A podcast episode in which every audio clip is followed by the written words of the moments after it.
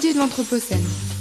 Chaque semaine, Chaque mercredi, un plateau radio pour débattre des mondes urbains anthropocènes, un rendez-vous pour mieux comprendre les enjeux des mondes urbains anthropocènes. Produit par l'École urbaine de Lyon.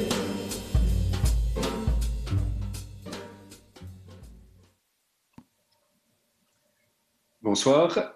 Pour ce neuvième numéro de la troisième saison des mercredis de l'Anthropocène, euh, l'école urbaine de Lyon a choisi d'aborder le thème de la résilience alimentaire. À l'heure où le Covid-19 chamboule de nombreuses chaînes d'approvisionnement et de distribution, à l'heure où des files d'attente interminables se forment devant les banques alimentaires, à l'heure où l'agence onusienne en charge de la lutte contre la faim met en garde contre un potentiel doublement des cas de famine sur Terre, ce sujet est plus que jamais d'actualité. Alors comment allons-nous manger demain? Allons-nous manger à notre faim? Ces questions intéressent les invités de ce soir et nous avons choisi de donner la parole à Félix Lallemand, qui est un chercheur cofondateur de l'association Les Greniers d'Abondance, ainsi qu'à euh, une actrice de terrain, si on peut dire, Aurore Dupont, qui est chargée de projets alimentation et agriculture dans la communauté d'agglomération de Grand Angoulême.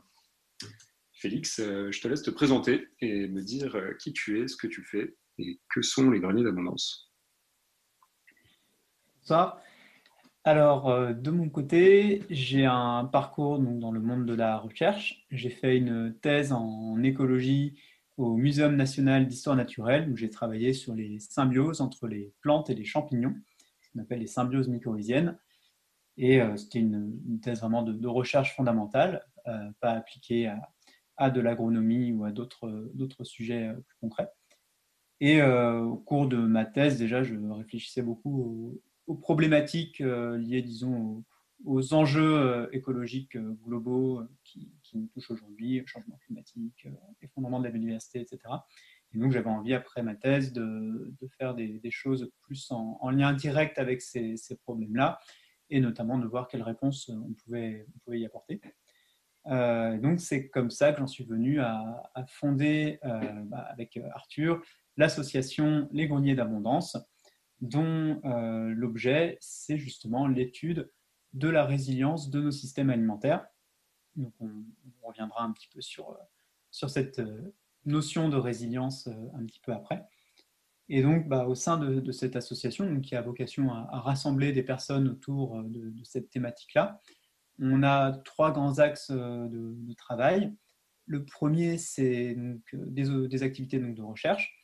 Euh, on fait la synthèse de la littérature euh, scientifique sur le, sujet, on publie des, articles ou des rapports, euh, dont le dernier en date, c'est celui qu'on a publié en, février, qui fait s'appelle Vers la résilience alimentaire, faire face aux menaces globales à l'échelle des territoires, et qui fait la synthèse donc, des différentes menaces qui pèsent sur le, système alimentaire et des manières d'y répondre, notamment à l'échelle des collectivités territoriales. Voilà pour plutôt les activités de recherche. À côté de ça, on mène aussi des, actions de sensibilisation euh, sur ces thématiques euh, via des conférences, des, ateliers, des interventions dans, différents événements.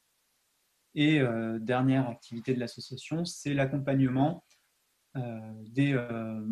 notamment des collectivités territoriales sur ces sujets-là, mais en fait de manière générale de, tous les acteurs qui, qui veulent se, saisir de, cet enjeu.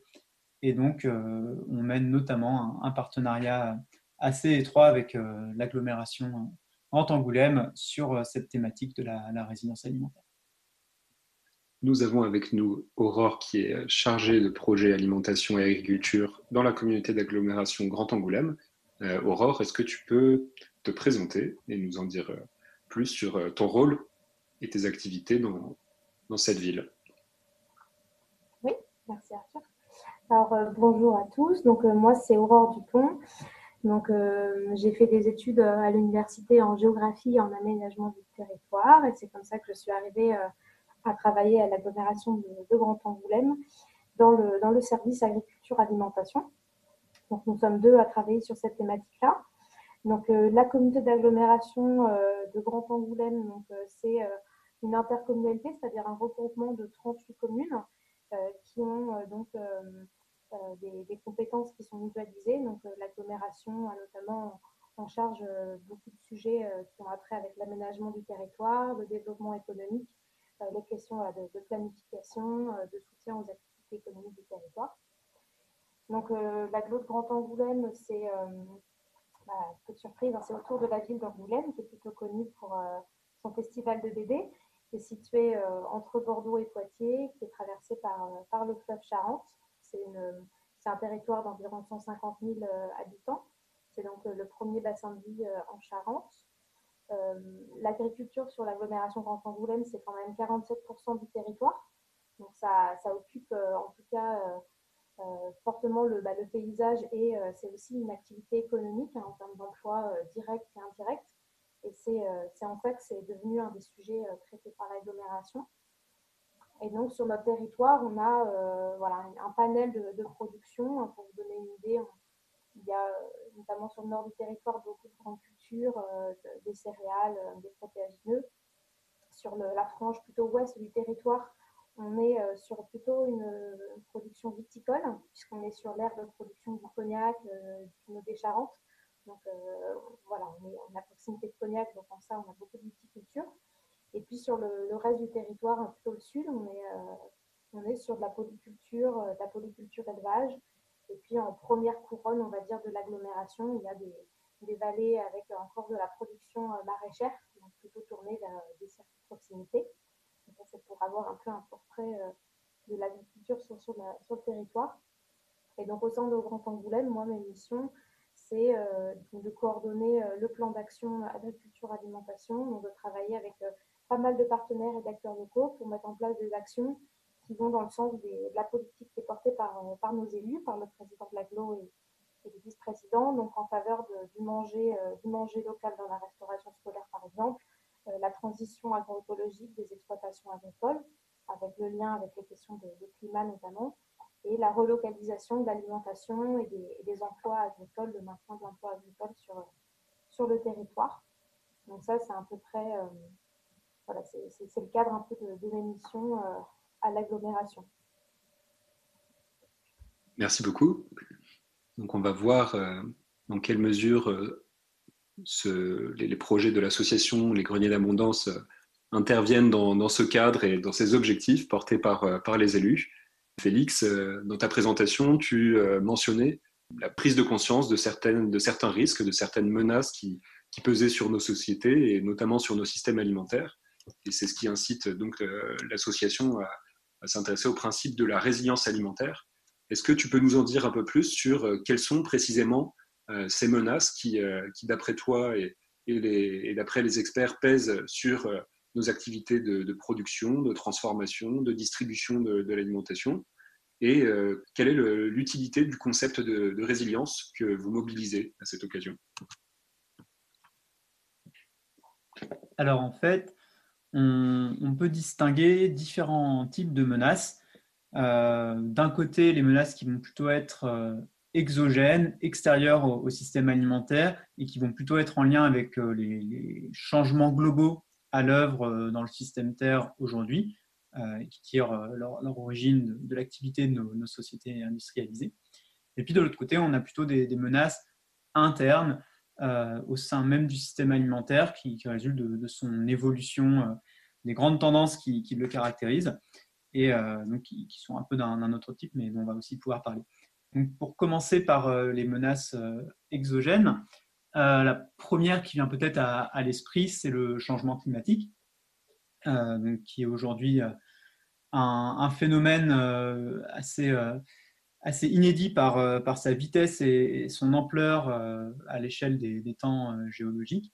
On, est euh, aujourd'hui dans un processus de, réchauffement dû à, l'émission de, gaz à effet de serre euh, par, euh, nos sociétés qui est 100 fois plus rapide que le dernier réchauffement qui avait conduit à, la déglaciation, de, dernière, du dernier passage de, l'ère glaciaire à l'ère moderne, disons, il y a de moins 20 000 ans à moins 10 000 ans. et donc ce, réchauffement-là, qui était déjà de, quelques, plusieurs degrés, de 5 à 6 degrés en, moyenne. Euh, il s'est déroulé pendant 10 euh, 000 ans. Aujourd'hui, on, est en train de connaître un réchauffement semblable en magnitude, hein, de l'ordre de 5 degrés, mais en une centaine d'années. On est vraiment sur, euh, sur un phénomène qui n'a pas d'équivalent récent dans, l'histoire de la Terre, ou alors il faudrait remonter à la dernière extinction de masse du vivant qui a eu lieu il, y a, 65 millions d'années lors de la crise crétacé-tertiaire. Donc on est, vraiment sur un phénomène brutal qui évidemment va avoir des, impacts, des conséquences profondes sur nos sociétés, sur les écosystèmes, en particulier sur les systèmes agricoles. L'occurrence et l'intensité des événements climatiques extrêmes va, va augmenter et on, va, on, va se retrouver avec des, systèmes très perturbés, notamment au niveau des précipitations, avec des inondations plus fréquentes et plus importantes, et au contraire des périodes de, sécheresse bien plus marquées, des, données faites par des, des, modèles utilisés par des, chercheurs français montrent par exemple que dans, dans, le scénario moyen de réchauffement dans lequel on se trouve, en 2050, eh bien, le niveau de sécheresse des sols agricoles moyen sera l'équivalent des niveaux extrêmes euh, des années 2000. Si vous vous rappelez, en, 2003, on a eu une sécheresse printanière très marquée, euh, au cours de laquelle euh, plus de 20% des, récoltes en céréales ont, été perdues. Et eh bien ça, ce sera la norme d'ici une trentaine d'années. Donc on est vraiment sur des conditions très différentes pour, le monde agricole. Il va falloir s'adapter fortement à cela même si évidemment il est indispensable de réduire dès aujourd'hui nos émissions de gaz à effet de serre. Voilà pour le, changement climatique. Euh, autre euh, grand, grande menace, euh, grand changement à l'œuvre aujourd'hui, c'est tout ce qui concerne la destruction de la biosphère, là aussi du, fait des activités des sociétés industrielles, où en gros la, perte de la biodiversité, hein, qui, est, un fait avéré aujourd'hui et, qui est équivalent aux grandes extinctions géologiques de, la, vie sur Terre, pour donner quelques chiffres, on a 60% des vertébrés terrestres qui ont disparu en 40 ans. En Europe, il y a une étude la plus récente sur le déclin des, insectes, euh, fait état d'une perte, d'une division par trois euh, de la biomasse des, insectes dans des prairies en, Allemagne en seulement 10 ans. Donc c'est un phénomène qui est euh, extrêmement, extrêmement brutal. Et eh bien, donc en plus de, son caractère dramatique, cet effondrement de la, biodiversité, de la vie sauvage, a des conséquences directes sur les, systèmes agricoles, à nouveau. Pensez aux insectes hein, qui, pollinisent les, cultures, mais également derrière toutes les espèces qui en dépendent, comme les oiseaux, les, chauves-souris, les, petits mammifères et tout ça, participent à la régulation des, pathogènes, des agresseurs des, cultures. Et donc leur disparition rend les, écosystèmes, les agrosystèmes plus vulnérables à l'émergence de, nouveaux pathogènes, de nouvelles maladies. Euh, la fertilité des sols aussi dépend d'une diversité abondante pour, pour se renouveler. Euh, donc ça, c'est plutôt la grande menace liée à la biodiversité. Une autre euh, des menaces qui est identifiée et régulièrement mise sur, dans, le débat public et politique, c'est la question énergétique, où en gros, notre société aujourd'hui dépend à 80% d'hydrocarbures fossiles pour, satisfaire ses besoins énergétiques. Or, par définition, les énergies fossiles euh, résultent d'un processus de fossilisation de plusieurs millions d'années, sont donc non renouvelables. Euh, et donc, on, s'attend à ce qu'on passe un pic de production et qu'ensuite la, production de ces énergies, l'approvisionnement de, nos sociétés en ces énergies décroît, décroisse. Et donc, euh, la question, c'est quand est-ce que ça va avoir lieu? Parce qu'il faudra faire donc, chaque année avec de moins en moins de ces énergies-là, notamment de pétrole. Or, il s'avère que euh, le pic de, pétrole dit conventionnel, celui qui, représente 80% de notre consommation, qui est facile à extraire, il est déjà derrière nous, il a été franchi en, 2008, et que depuis, en fait, ce sont les, pétroles non conventionnels, principalement les, pétroles de schiste américains, qui ont permis de maintenir une production mondiale euh, un petit peu croissante, en tout cas suffisamment pour, pour permettre à la demande mondiale d'être euh, satisfaite. Or, il s'avère que cette production-là et selon toute vraisemblance, euh, incapable de, suivre euh, une augmentation euh, tendancielle de, la demande telle qu'elle a été pendant ces dix dernières années.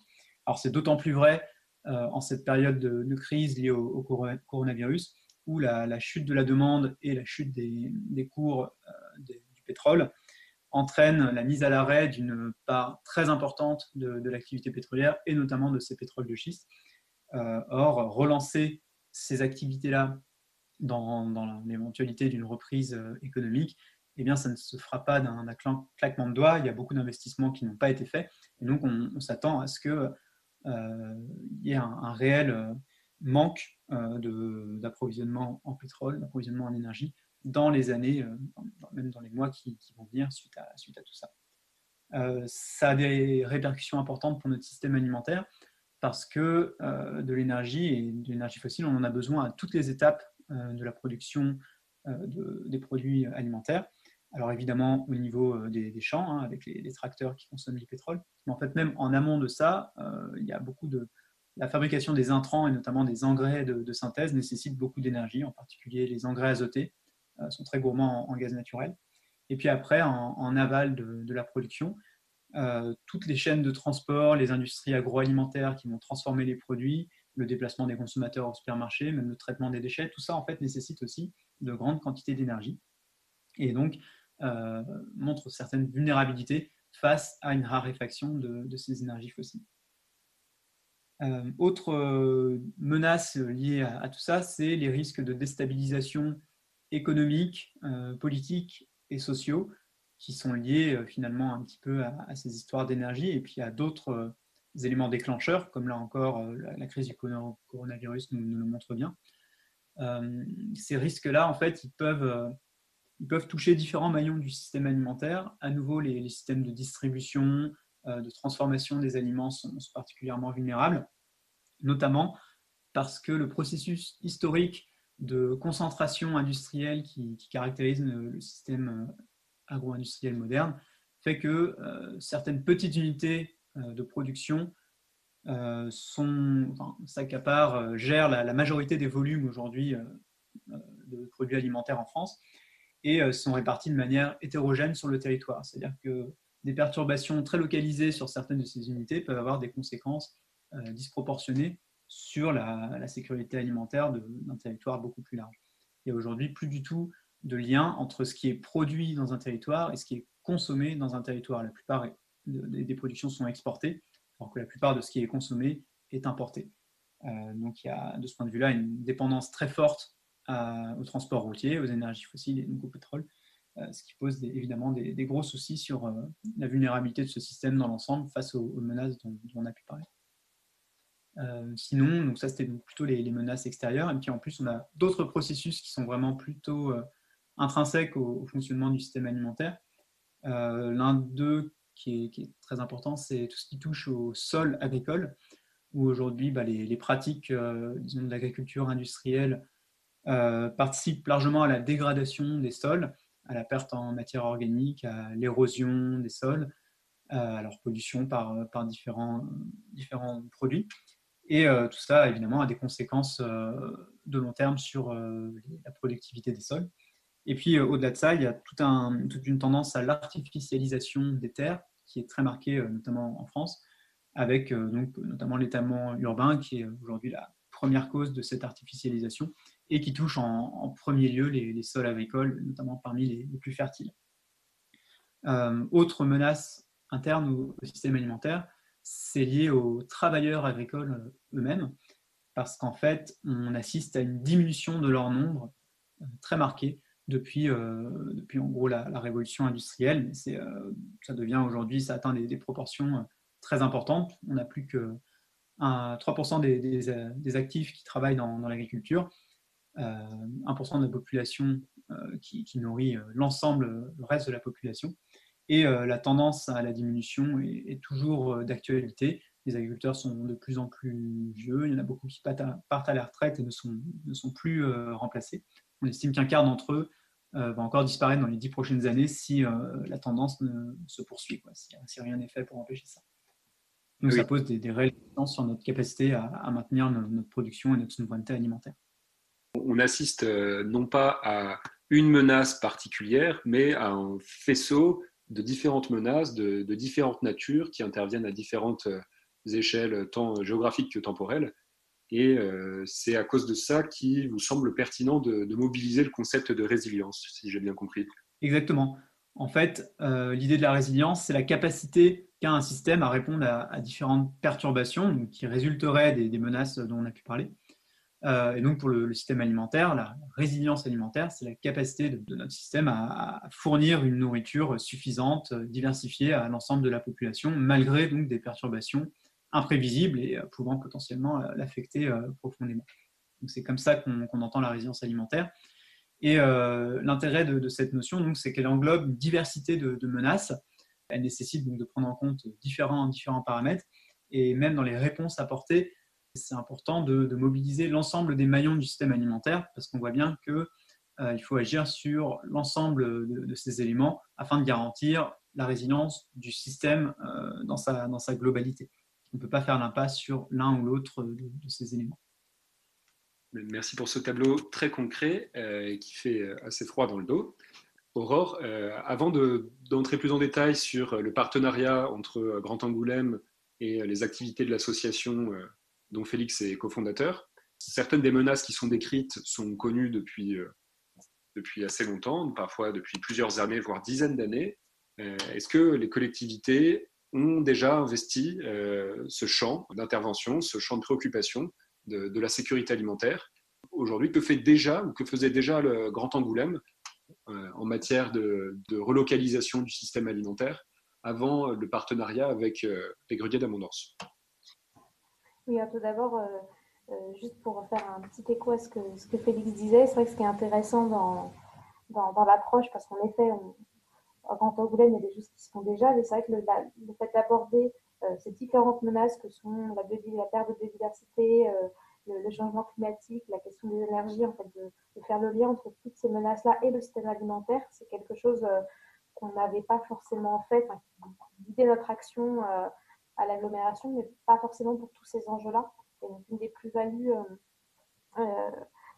déjà de ce propos-là, qui en effet peut faire froid dans le dos, c'est aussi de remettre un sens plus global à des actions qu'on faisait qu'on fait. Euh, donc c'est vrai que les menaces que sont la diminution de la population agricole et la disparition des terres agricoles euh, qui viennent d'être évoquées, ce sont notamment deux, euh, deux enjeux qui, sont traités depuis 2017, même un petit peu avant, par, par l'agglomération. Donc notamment donc à travers les documents d'urbanisme qui sont des compétences de l'agglomération Grand Angoulême d'élaborer ce qu'on appelle les, euh, plans locaux d'urbanisme, euh, donc les PLU, PLU, euh, plans locaux d'urbanisme intercommunal. Et donc, à travers ces documents, la question de protéger les terres agricoles, voilà, et pourquoi, et, au détriment de quoi, en tout cas, c'est un des sujets qui est déjà traité depuis le dernier PLU. et sur la question de la diminution de la population agricole, depuis 2016, on va dire, près, l'agglomération a lancé une démarche de ce qu'on appelle un espace test agricole, c'est-à-dire mettre en place un, lieu pour aider des porteurs de projets qui voudraient créer une activité agricole euh, à tester leur projet. Euh, des porteurs de projets qui souvent ne sont pas issus du monde agricole et donc euh, de ce fait n'ont pas forcément la, ferme familiale pour tester un peu et pour confirmer leur envie, hein, qui manque de, de pratiques réelles, on va dire. Et donc ça, ça a vraiment été engagé dans le souci de, d'aider à renouveler les populations, notamment de maraîchers, qui sont en forte diminution, alors qu'ils ont beaucoup diminué aussi parce qu'il y a eu beaucoup de terres qui ont été artificialisées et, les terres à proximité des villes sont euh, souvent très fertiles et qui souvent des terres maraîchères. Mais une des raisons, c'est aussi que voilà, au départ à la, retraite d'un agriculteur, il y en a souvent euh, qui ne sont pas remplacés et la ferme euh, n'est pas reprise. Donc c'est vrai que c'est pour ça qu'on a travaillé depuis 2015 à l'espace test agricole avec un partenaire qui s'appelle Champ du Partage et en 2018, on a euh, inauguré euh, cet espace test permanent euh, qui est un lieu pour faire du maraîchage bio, biologique. Et donc, on a trois porteurs de projets qui, depuis maintenant presque un, an et demi, sont en test sur ce lieu. Ils ont confirmé leur projet d'installation et ils ont eu le temps, du coup, à la fois de tester la pratique et, de commencer à se faire un réseau sur le territoire parce qu'ils ne sont pas forcément issus de la Charente et de l'agglomération et euh, pour euh, rencontrer des gens et trouver un lieu pour euh, concrétiser leur installation et se mettre réellement à produire. Donc ça, c'est l'intérêt de, ce lieu et qui a vocation à accueillir par la suite d'autres porteurs de projets. Donc ça, c'est un type d'action qu'on faisait déjà avec ce souci voilà, d'aider à, renouveler la population agricole. Ensuite, sur les questions vraiment plus alimentation et promotion de, la production locale, alors c'est vrai que ça pouvait partir plutôt d'une motivation à soutenir l'économie locale et on n'avait pas forcément en tous les arguments et l'intérêt de relocaliser, hein, qui viennent d'être évoqués par, Félix, mais en tout cas, euh, à travers la restauration scolaire, ça fait depuis 2015 que l'agglomération euh, anime un réseau de communes, c'est-à-dire qu'en fait, on, fait se rencontrer euh, les communes qui ont la compétence restauration scolaire, donc les élus, les, cuisiniers, gestionnaires de la restauration scolaire, pour les aider à, à travailler avec des produits locaux, à du coup les cuisiner, à, promouvoir le fait maison, c'est pas les plats tout faits. Et donc ça va avec l'éducation à l'alimentation.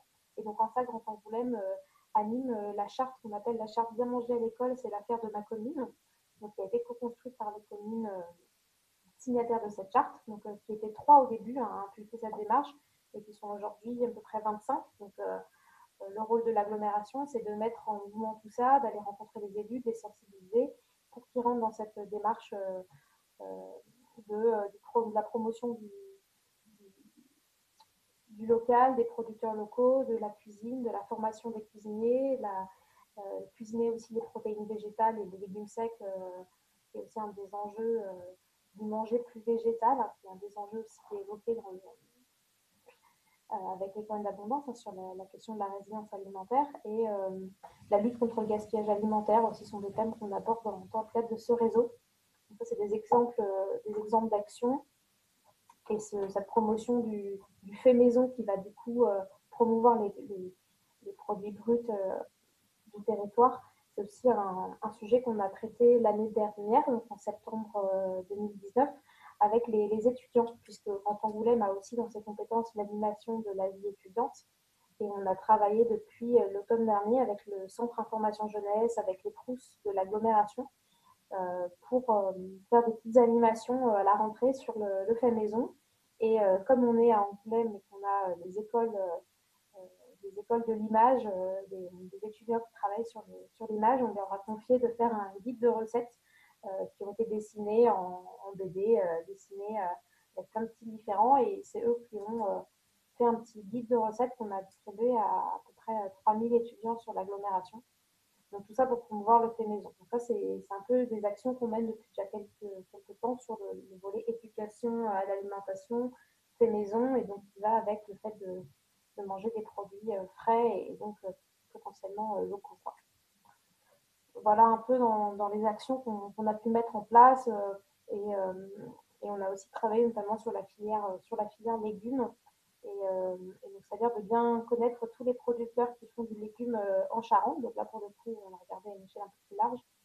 Et connaître un peu les besoins pour voir ce qu'on pourrait faire. Donc ça sera dans les actions futures, mais c'est vrai qu'on avait déjà engagé ce travail de, de rencontre des producteurs pour voir comment on pouvait améliorer la filière pour donner envie à des gens de, continuer à faire ces productions-là et pour euh, les aider à, transformer et à avoir de la valeur ajoutée aussi sur leur production pour qu'ils puissent vivre, euh, bien vivre de leur métier et donc que les fermes soient transmissibles, c'est-à-dire que ce soit plus facile derrière quand ces personnes partent à la retraite, que quelqu'un reprenne parce que, parce que ça tourne, ils sont intégrés dans une filière qui est valorisante et, euh, qui donne envie. Voilà un peu des, actions qu'on faisait déjà depuis quelques, quelques années, quelques-unes. Très intéressant. Donc, on voit que vous agissiez déjà euh, à plusieurs niveaux, euh, à la fois dans l'accompagnement direct de porteurs de projets et à la fois dans la sensibilisation plutôt de, la population. Et on comprend aussi qu'il y avait divers enjeux qui étaient déjà pris en compte dans, votre programme d'action, dans les politiques alimentaires menées par l'agglomération mais que peut-être ce, panorama euh, des, enjeux, des menaces qui pèsent sur le système alimentaire n'était pas aussi complet que celui qui a été décrit par Félix, euh, ce qui inciterait donc à euh, ajouter à ce programme d'autres volets, d'autres actions, peut-être plus ambitieuses ou peut-être de, nature différente, pour, bâtir une stratégie qui soit la plus robuste, la plus résiliente vis-à-vis de ces différentes menaces. Et alors, Félix, justement, l'association Les Greniers d'Abondance cherche à accompagner, tu m'as dit que c'était le, troisième axe de travail de l'association, cherche à accompagner des collectivités territoriales euh, et notamment des, intercommunalités. Est-ce que tu peux expliquer rapidement pourquoi les collectivités territoriales et notamment les intercos sont, d'après toi, une échelle d'action et un acteur pertinent pour prendre en compte euh, ce sujet, cette, cette stratégie de résilience alimentaire? Alors oui, en fait, déjà historiquement, c'était euh, à cette échelle-là, à l'échelle des, communes ou des, euh, petites zones euh, urbaines, villages, que les responsables politiques locaux avaient euh, comme mandat de veiller au grain, donc d'assurer la, sécurité alimentaire des, populations. c'était vraiment une question politique très forte, celle de, pouvoir, nourrir les gens. Et en fait, cette, question-là a, finalement été déléguée à, d'autres acteurs du système alimentaire, aux, producteurs, aux agriculteurs, à la distribution, aux industries agroalimentaires. Ça s'est finalement un petit peu diffusé ces, ces, dernières décennies, voire même derniers siècles. Et il y a aujourd'hui plus vraiment cette responsabilité-là. C'est devenu quelque chose qui, est sorti un peu du, champ politique, la question alimentaire. or, on, voit que bah, de, plus en plus d'acteurs politiques se, reprennent en, main ce, sujet-là et essayent de voir un peu ce qui peut être fait. En, témoigne notamment la, multiplicité des, projets alimentaires territoriaux qui, voient le jour dans, les, territoires, notamment portés par, des intercommunalités. Alors, c'est une échelle intéressante parce que, euh, déjà, d'une part, euh, on a parlé de la, contraction énergétique à, venir. Donc, nécessairement, ça va passer par une relocalisation euh, des, flux de matière à plus courte distance hein, au niveau des, territoires. Donc, forcément, ça, va devenir une échelle, une échelle pertinente par contrainte en fait physique. Mais au-delà de ça, c'est aussi au niveau donc, des, intercommunalités, notamment que la, connaissance du territoire des, acteurs qui, qui, exercent est la plus, euh, la plus fine. Euh, et euh, donc, ça permet d'avoir une vision assez, assez large de, de, ce qui se fait en, matière d'alimentation, des, des, atouts et des faiblesses des, territoires. Et ça donne aussi un, une bonne, un bon rôle de, coordination aux, aux, intercommunalités pour justement mettre en relation ces différents acteurs partager une, vision et un projet de territoire euh, qui puisse être donc euh, euh, mené par, par les, politiques publiques locales. Et non seulement il, y a, cette possibilité-là un peu de, coordination, mais aussi les, compétences qui aujourd'hui sont, sont celles des, collectivités territoriales, notamment des, intercommunalités, permettent d'agir de manière, de manière efficace sur un bon nombre des, maillons du système alimentaire que ce soit via l'aménagement euh, urbain, euh, les politiques foncières, euh, le développement économique et agricole du, territoire, la gestion de l'eau et des déchets. voilà, il y a plusieurs, plusieurs aspects du, système alimentaire qui peuvent être pris en, considération dans l'élaboration des, politiques à, ce, à ce niveau-là. Et il y a beaucoup d'exemples en fait déjà de communes ou d'intercommunalités qui ont décidé d'agir très concrètement en faveur euh, en général, ça, va dans des projets un peu plus globaux de, transition écologique du territoire, euh, mais où justement on a des, effets euh, rapides et, très concrets, encourageants de, ces politiques-là. on peut penser par exemple à, Grande-Sainte, Le Saut-en-Goël dans, le nord, Ungersheim en Alsace, Montsartou dans, dans, le sud. il, y a, plusieurs noms comme ça qui sont souvent associés à, ces politiques de, transition menées vraiment à l'échelle communale, territoriale, et qui sont, euh, qui sont très encourageants. Donc voilà, c'est un peu quelques grandes idées qui montrent euh, la pertinence de ce niveau-là, mais qui ne doivent pas non plus euh, occulter le fait que face à la gravité et l'urgence des enjeux auxquels on, fait face, il y a nécessairement besoin d'agir à tous les niveaux. Les, les, les intercos, les territoires ne vont pas tout faire. Il faut des actions coordonnées aussi aux échelles internationales, à l'échelle nationale, des territoires, puis même les, citoyens entre eux doivent aussi participer à ces efforts-là. D'accord, merci beaucoup pour ce tableau euh, de, des possibilités d'intervention des collectivités et de l'intérêt qu'elles participent euh, à ce champ d'action. Si je comprends bien, le système alimentaire, ça ne se limite pas du tout à la production agricole.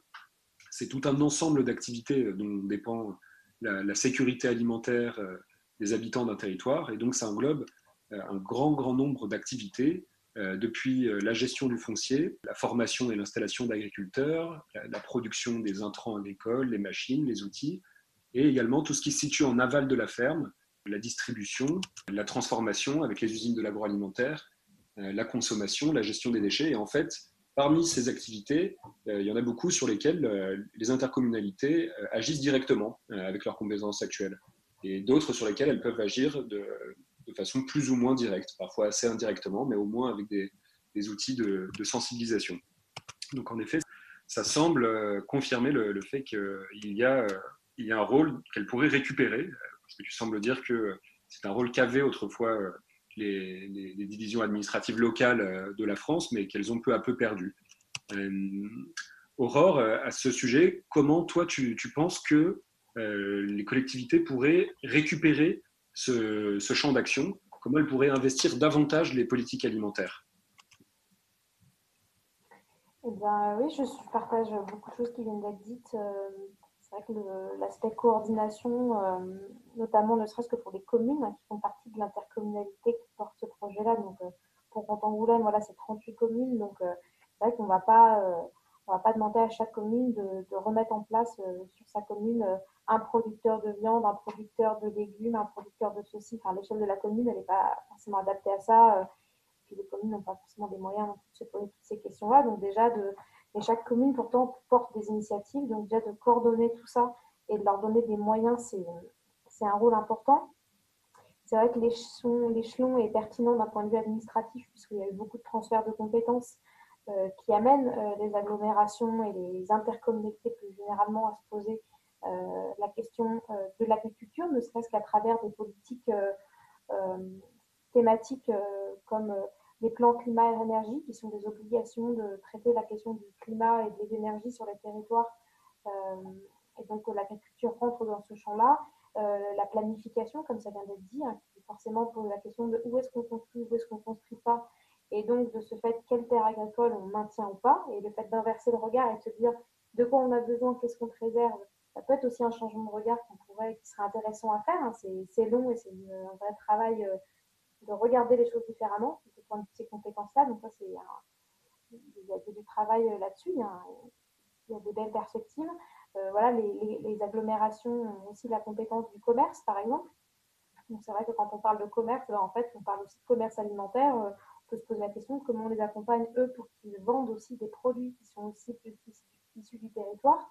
Donc, il y a pas mal de, politiques thématiques. On peut faire entrer un peu en, fait, en ligne transversale la question de l'alimentation. Donc c'est en ça que c'est intéressant de traiter ça du point de vue d'une intercommunalité. Après, c'est vrai que par rapport à l'échelon, euh, c'est pas forcément l'échelon géographique, c'est-à-dire que des fois, il faut sortir du périmètre. Nous, Grand Angoulême, euh, on a un intérêt euh, à regarder ce qui se passe autour de notre périmètre proprement parlé des 38 communes, puisqu'en fait, autour, on a un territoire charentais qui est très rural, très agricole, et en fait, il y a beaucoup de producteurs en dehors de notre périmètre euh, qui euh, livrent régulièrement sur l'agglomération, qui produisent de l'alimentation qui vient sur le territoire ou qui pourraient le faire. Et euh, comme on est le premier bassin de vie, c'est intéressant de ne voilà, de pas juste regarder, travailler des acteurs qui sont juste sur notre périmètre. On a un bon échelon, mais ça ne veut pas dire qu'il faut rester juste à notre périmètre géographique et que chaque communauté de communes doit euh, s'occuper de son propre territoire. Puisque pour le coup, la, la, place de l'agriculture euh, n'est pas la même sur tous les territoires. Euh, de la même façon que les acteurs agricoles et les acteurs économiques, selon les régions, ils ont des périmètres d'accueil qui sont très différents. Les coopératives agricoles vont parfois être petites et localisées, certaines vont couvrir des régions entières. Euh, c'est vrai que chaque territoire va avoir sa spécificité, et ça a été un peu la spécialisation agricole aussi qui a amené à ça. Donc on a des, données de départ qui ne sont, qui sont pas les mêmes, donc c'est bien à, prendre en compte, mais c'est vrai que cet échelon est, est intéressant.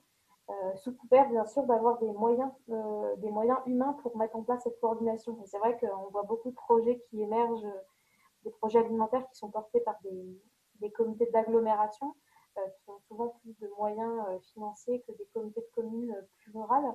Or, c'est un sujet qui devrait atteindre tout le monde. Alors, il y a des, il financements qui existent qu'il faut pouvoir aller chercher auprès de la région, de l'État. Donc, ça montre bien aussi qu'il y a des il euh, vraies enveloppes qui sont prévues maintenant pour mettre en place ces, démarches et les, animer, hein, parce qu'il y a besoin de moyens humains pour aller rencontrer, pour aller mettre un peu, faire un peu chef d'orchestre ce genre de politique. Et euh, ça, c'est les moyens d'ingénierie sont assez décisifs quand même pour euh, lancer la démarche. Et l'échelon est intéressant, mais c'est vrai que pour se rapproprier ça, ça veut dire qu'il y a des moyens humains pour ça. Et je pense que toutes les communautés de communes, toutes les intercommunalités, aujourd'hui, ne sont pas dotées de la même manière pouvoir euh, lancer ça. Donc Aurore, tu penses que les collectivités, notamment les intercos, ont de nombreuses compétences réglementaires qui leur permettent d'agir sur le système alimentaire de façon directe ou indirecte?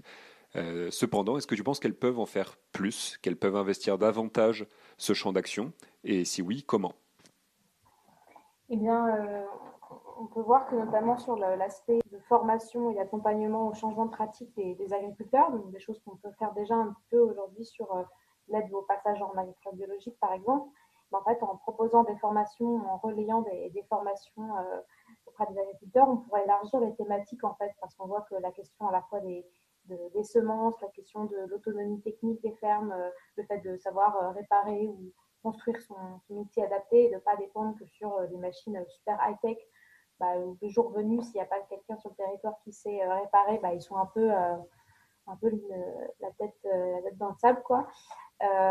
ou alors sur l'autonomie énergétique aussi, il y, a des, il y, a des, sujets sur lesquels on pourrait faire une animation agricole sur pas mal de thématiques, donc compléter un peu, je dirais pas la gamme des formations, mais en tout cas pouvoir relayer sur d'autres sujets que ceux qu'on avait pu identifier sur l'aspect réduction des pesticides ou sur l'aspect euh, fertilité des sols, par exemple. il y a des nouvelles thématiques sur la gestion de l'eau aussi, euh, comment euh, inciter à, savoir cultiver, à pouvoir cultiver en utilisant moins de, ressources en eau, puisqu'on sait aussi que sur notre territoire, c'est un des, des, problématiques à venir, hein, les perspectives quantitatives de la ressource en eau. Par exemple, le fait de, mieux connaître les, acteurs qui rentrent en compte dans la filière alimentaire, donc tous les opérateurs économiques de la transformation, euh, bah, par exemple, voilà, euh, euh, connaître les, acteurs qui font du stockage de céréales, les, minoteries du territoire, connaître les, boulangers du territoire, connaître les, pas mal d'acteurs en fait qu'on n'a pas trop identifiés au niveau de l'agglomération et pour autant on a tout un service développement économique qui est habitué à connaître les acteurs économiques du territoire, mais souvent par économie, on entend l'économie euh, l'économie tertiaire, l'économie industrielle, l'économie culturelle aussi chez, nous. Hein. On a une, un fort secteur économique euh, autour de la culture et de la création.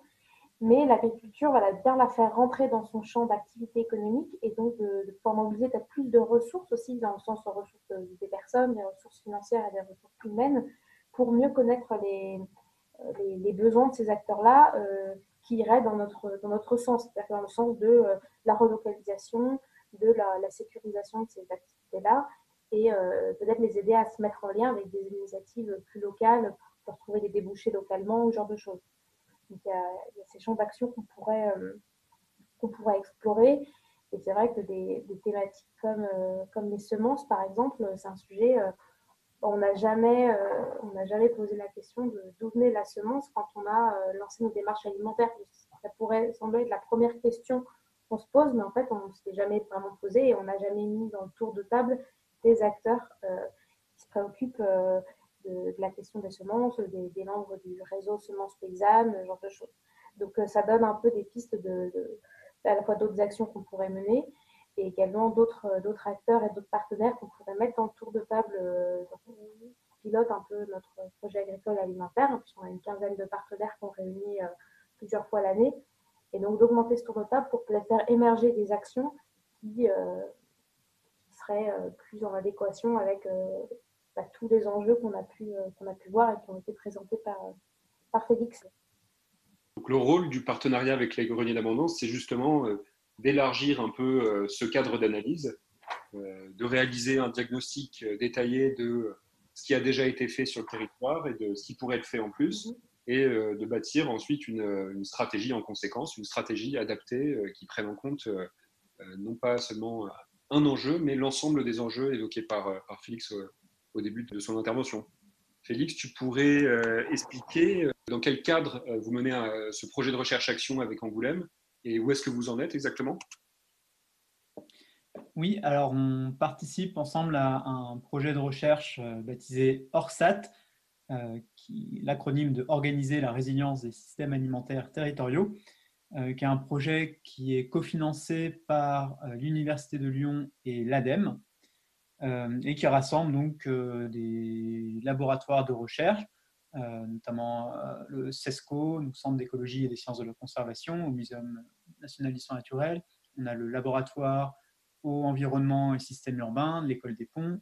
Euh, on a le laboratoire interdisciplinaire des énergies de demain de Paris Diderot et le laboratoire d'études rurales de, l'Université de Lyon.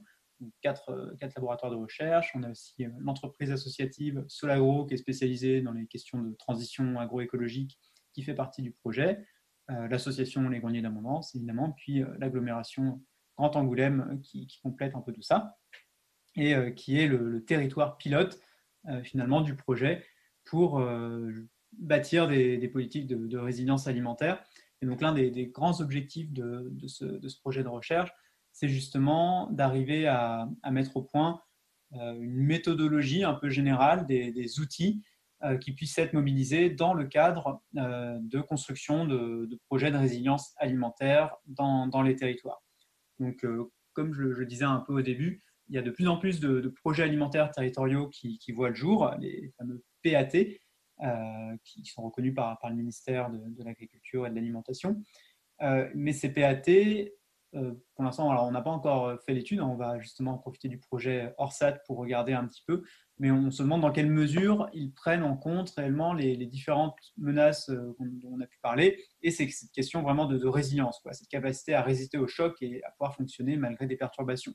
Donc l'idée, c'est vraiment d'essayer d'intégrer cette dimension de la résilience dans les, projets euh, alimentaires euh, qui, voient le jour aujourd'hui, et donc d'outiller un maximum les collectivités qui, s'emparent de, ces questions avec une grille d'analyse, avec des idées méthodologiques pour essayer d'avoir cette approche un peu globale du sujet, cette approche systémique qui permet de ne pas négliger certains éléments du, système alimentaire.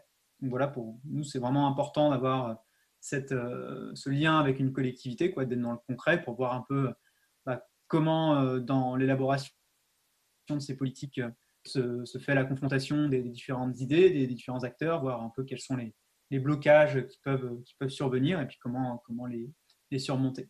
Donc pour tout ça, euh, voilà, les, objectifs du projet et puis l'intérêt de, travailler euh, directement avec la collectivité euh, Grand Angoulême. Ok, et, donc là, si je comprends bien, vous arrivez au terme d'une première étape de, diagnostic un peu détaillé.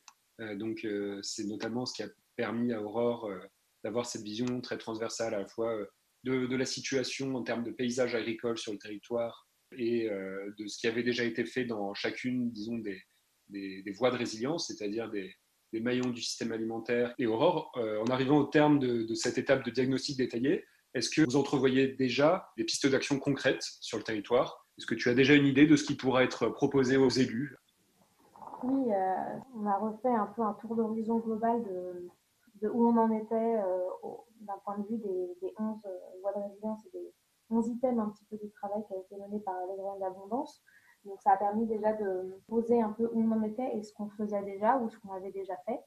Se rendre compte qu'il y a des, thèmes euh, pour lesquels on n'a pas donné et on a l'impression que voilà, nous, Grand Angoulême, nous n'avons jamais vraiment rien mené dans ce sens et des sujets euh, pour le coup qu'on a déjà bien investi.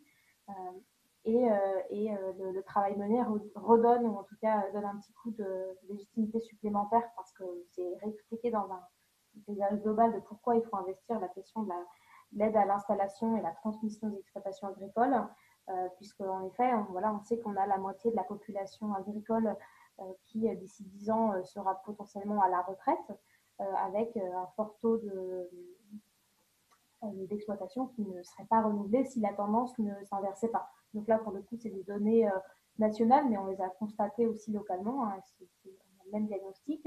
on a pu aussi bien se rendre compte que bah, pour le coup de la production de, légumes secs, euh, qui est une des composantes euh, importantes de, des, menus futurs pour, dans le cadre d'un territoire résilient, et eh bien, en fait, on en avait sur le territoire, mais il n'y a pas de valorisation locale. Il y a très peu, à part la production qui est en agriculture biologique, mais sinon, on a de la production de légumes secs, on a des hectares qui sont dédiés, mais on n'a pas de visibilité sur voilà, où ça part et est-ce que ça reste sur le territoire et comment acteurs euh, agricoles peuvent euh, trouver des débouchés localement. Donc, il y a des pistes d'action euh, qui semblent se dessiner sur, ce point de, vue-là. On a également identifié peu de, ou en tout cas, oui, un faible nombre de moulins et, d'infrastructures un peu de transformation qui sont nécessaires pour, la production de calories, de céréales, de, de, besoins un peu de base. Donc, euh, soit on ne les connaît pas, soit il n'y en a vraiment plus beaucoup, et en quel cas, il faudrait savoir si ce qui reste, c'est suffisant pour notre territoire. Et ça, c'est des choses qu'on a besoin de creuser. Et euh, donc, voilà, il y a des thématiques euh, sur le, foncier agricole, comme je l'évoquais précédemment, sur lesquelles on a déjà fait des choses et on a pu identifier que les échéances proches d'élaboration d'un futur document d'urbanisme sont une très bonne opportunité pour investir peut-être très rapidement ce champ-là. Donc on a pu remettre tout dans son ensemble et aussi voir la pertinence qu'il y avait à démarrer par certains sujets parce qu'il y, y, a un timing qui fait qu'il faut qu'on aille d'abord là-dessus, parce qu'on a déjà les billes et on a identifié des besoins comme, euh, bah, je l'ai évoqué avant, euh, l'élargissement à de nouveaux partenariats pour pouvoir euh, bah, construire des plans d'action sur des questions par des, des, semences, sur la question de, l'eau, sur lequel pour l'instant on ne fait pas grand-chose sur, ce point de, vue-là. On a besoin d'améliorer, voilà, on a des actions qui sont de faire des états des lieux, c'est-à-dire sur la question de la transformation, de la distribution, il nous manque des données, on a des acteurs qu'on n'a jamais rencontrés. Donc ça, c'est des choses qu'on a identifiées. On a, par exemple, des, actions comme par exemple relocaliser une filière pain, donc euh, de la semence jusqu'à euh, la vente dans des boulangeries, qui pourrait être un, sujet euh, qui croiserait plusieurs axes que sont les semences, que sont la production agricole, comment on produit, et donc avec une filière pain qui serait respectueuse de l'environnement, de la qualité des sols, de la qualité de l'eau, et euh, de la transformation locale et derrière un débouché, une vente et une consommation du co-local. Donc là, qui brasserait euh, tout un panel euh, d'items en fait qu'il y a dans le système alimentaire. On a, on a également identifié des, formations et des, partenariats qu'on pourrait faire sur la question de l'autonomie un peu technique. C'est vrai que la question de, par exemple, faire des, formations avec ateliers paysans qui ne sont pas situés sur notre territoire pour le moment, mais qui peuvent se déplacer. il y a des choses qui sont déjà ailleurs. Donc, euh, ça nous a permis aussi de brasser un peu qui on pourrait mobiliser peut-être sur d'autres territoires hein, comme ressources. Ça, c'est des pistes d'action.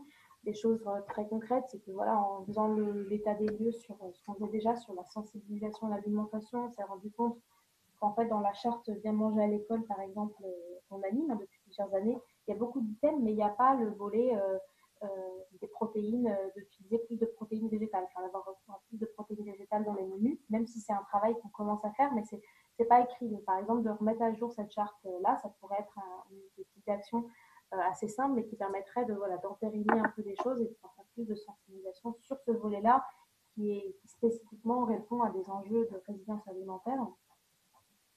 Donc voilà des, pistes, des pistes d'action qu'on a pu euh, identifier.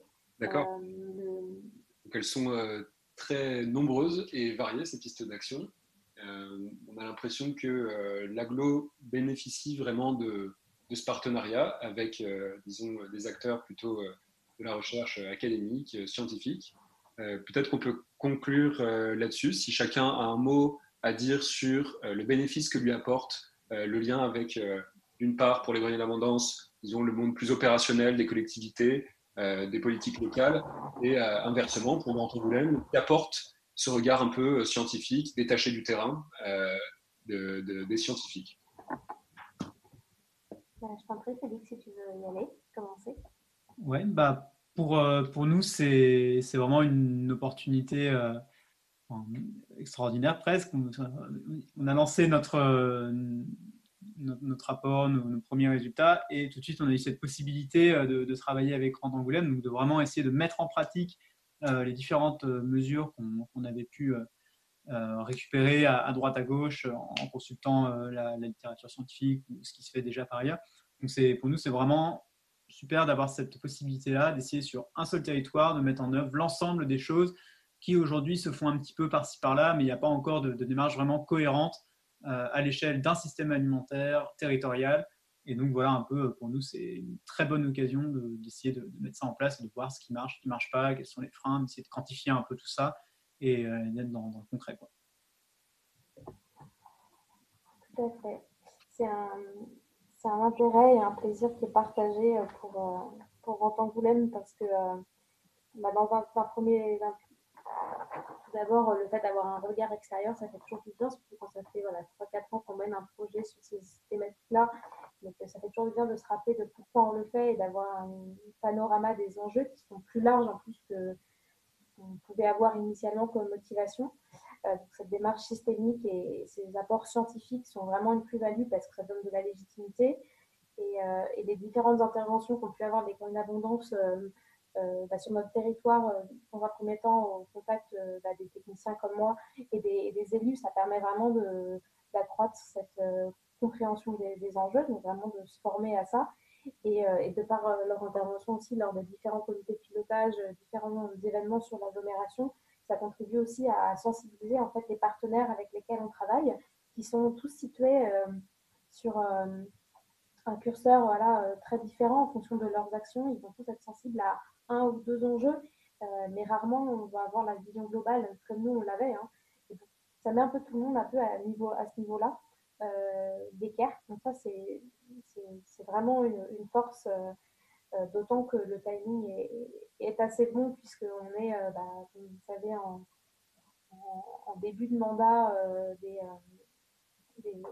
suite aux élections municipales, hein, le deuxième tour devrait tarder ou pas dans les mois qui viennent, on verra. Mais en tout cas, on va être sur un nouveau mandat politique et donc c'est le moment aussi de, relancer avec des élus, nouveaux ou pas, un, projet de mandat. Et donc le fait de refaire ce diagnostic-là bah voilà, en plus, ça résonne un peu avec l'actualité et on montre, ça montre qu'il y, a un fort intérêt pour la question. Donc, euh, donc c'est très riche, euh, très riche d'enseignements et, la méthodologie amenée euh, permet d'aborder les choses très sereinement et pas de façon assez organisée. Donc, c'est vraiment, vraiment très agréable et, en plus, on, s'entend bien, donc c'est super. Merci beaucoup pour cette conclusion enthousiaste et encourageante pour la poursuite de ce projet. Comme je l'ai évoqué en introduction, euh, l'actualité risque donner euh, d'autant plus raison à, la démarche que, vous avez empruntée. Merci beaucoup de, nous avoir écoutés. Euh, n'hésitez pas à consulter de l'actualité et des rapports entre résilience alimentaire et la crise sanitaire et économique qu'on connaît. N'hésitez pas à consulter un, article récemment publié par Les Greniers d'Abondance intitulé Qui veille au grain pour demain est disponible sur la plateforme de l'école urbaine de Lyon, euh, Anthropocène 2050. Nous nous retrouvons dans deux semaines pour euh, un nouveau mercredi l'Anthropocène euh, intitulé Corps soupçonné, confiné, séparé, avec d'une part Philippe Lyotard, qui est sociologue et maître de conférence à l'université Claude Bernard Lyon 1, et Karel Prugnot, qui est metteuse en scène et comédienne dans deux semaines. Merci beaucoup.